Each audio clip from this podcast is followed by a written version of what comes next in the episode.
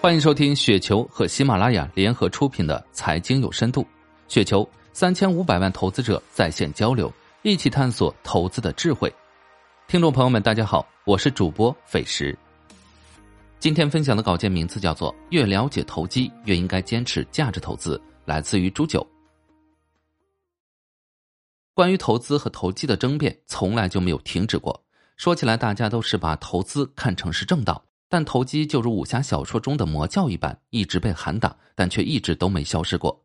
事实上，现实中的交易者做投机的人在数量上远远超过做投资的，或者说投机一直都是市场的主流，真正的投资者从来就没多过。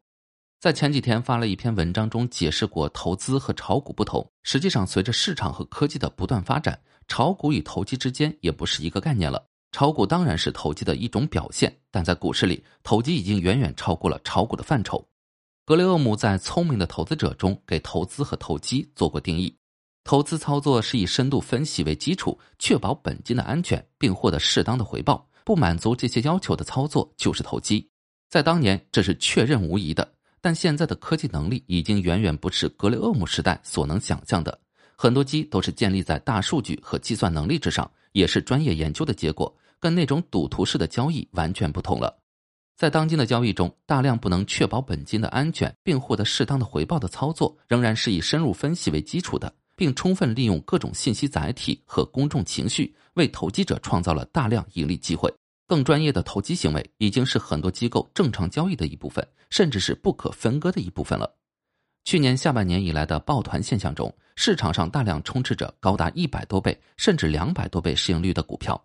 而这些股票的利润增速往往不会超过百分之三十，发展上也不会有爆发性前景。这些高高在上的股票，即便跌下来百分之三四十之后，其估值仍然处于过去十年的绝对高位上。打开股东明细，我们会发现，抱团股最强有力的支撑力量，往往是那些大名鼎鼎的价值投资者。再看他们的言行，漫天的语录，讲的也都是经典的价值投资原理。投机发展到现在，已经让价值投资的意见领袖们开始为之代言了。真的不是那么好分辨。当然，基民们会亏，而基金经理是不会亏的。他们的分析体系绝对可以穿越牛熊，亏了是基民们不懂价值投资而已。我们读经典学习的是思想和逻辑，但不是去简单照搬。事实上，格老晚年都已经在修正自己的一些理论，因为以当时的资讯发达情况，已经很难再找到优秀的烟蒂股了。时间又过去了五十多年，科技进步早就翻天覆地。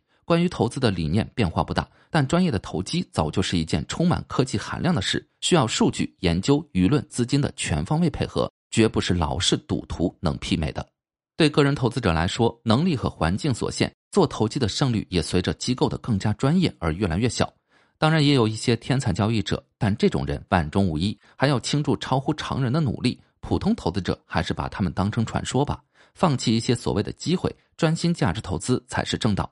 守住自己本分的散户，反而可能跑赢大部分高大上的机构。市场真的很有趣。以上就是今天的全部内容，感谢您的收听。